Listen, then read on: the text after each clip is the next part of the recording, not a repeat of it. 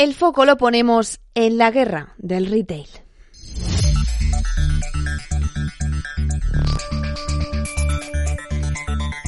Una ciudad de supertiendas. Los gigantes del sector textil ponen el foco en Madrid y en su Gran Vía para hacer de esta arteria comercial el próximo caballo de batalla de la lucha por conseguir el favor de los clientes. La de origen gallego Inditex este viernes quiere tomarle la delantera a Primark con la apertura de una nueva tienda de Lefties. La venden como la mayor del mundo en un proyecto que se suma al gran emplazamiento de Zara que hace unos meses veía la luz cerca de Plaza España. Dos modelos de entender la moda, dos mundos cotizados que ya no solo en el mercado llevan su enfrentamiento a otro nivel, pero así conviene entrar dentro de las cifras y contar lo que es Inditex y lo que es Associated British Food, la matriz de Primar por dentro.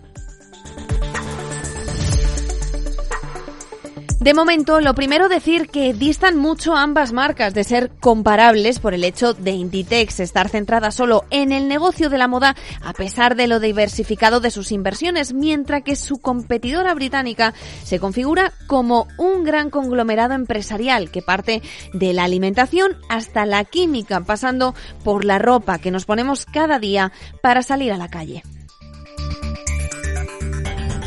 Dicho esto, Inditex cuenta con hasta ocho marcas independientes con diseño propio. Pull&Bear, Maximo Duty, Bershka, Stradivarius, Oiso, Uterque, por supuesto, la joya de la corona, Zara y Zara Home. La compañía vende en hasta 216 mercados a través de Internet y a través de más de 6.600 tiendas que tiene repartidas en más de 90 países. Por cierto, que hace unas semanas la lista Forbes publicó la lista de personalidades españolas con más dinero y el fundador de Inditex, Amancio Ortega, aparecía en el primer puesto.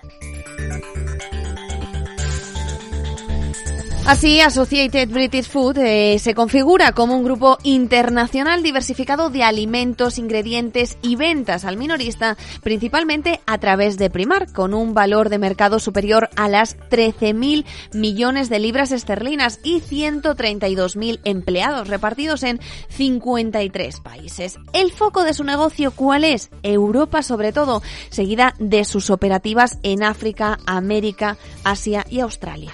Y de estas entramos en las cuentas. Los últimos resultados trimestrales de ambas compañías, a la espera de cerrar el año, se han visto beneficiados por los vientos de cola que todavía soplan por la crisis de la pandemia y la inflación exacerbada provocada por la guerra de Rusia en Ucrania. Si miramos a la española, se espera que de cara a finales del ejercicio cierre con ventas que sobrepasen los 32.000 millones de euros, alcanzando récord histórico, un 15% más que el año anterior y por encima de de las cifras prepandémicas. Esto es lo que dice Goldman Sachs, quienes sobre la mesa dejan un beneficio neto superior a los 4.200 millones de euros y un crecimiento por encima del 30% a pesar de la salida del mercado ruso.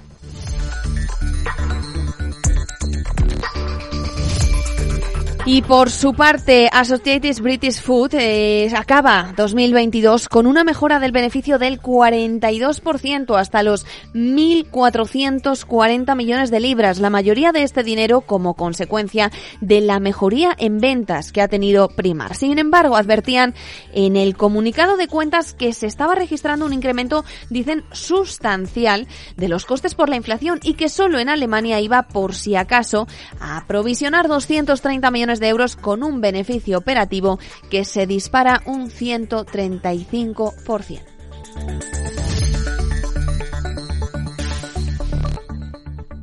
Así las cosas en bolsa, Associated British Food eh, vale más, decíamos antes, de que unos 13.000 millones de libras, pero la española matriz de Zara sigue siendo la mejor de la clase. Con la excepción de Fast Retailing, la matriz de Uniclo, su retroceso bursátil es mucho menor que el de las grandes del sector de la moda. Inditex sigue siendo la textil que presenta una mayor capitalización a nivel mundial. Se tasa en cerca de 80.000 millones de euros y el objetivo lo tiene en los 26 euros por acción. De momento, para conseguirlo, está, apostando fuerte por los nuevos conceptos de tienda y ponérselo difícil a sus competidores en las grandes arterias comerciales de las principales ciudades del mundo. Desde Arteiso, la guerra está declarada.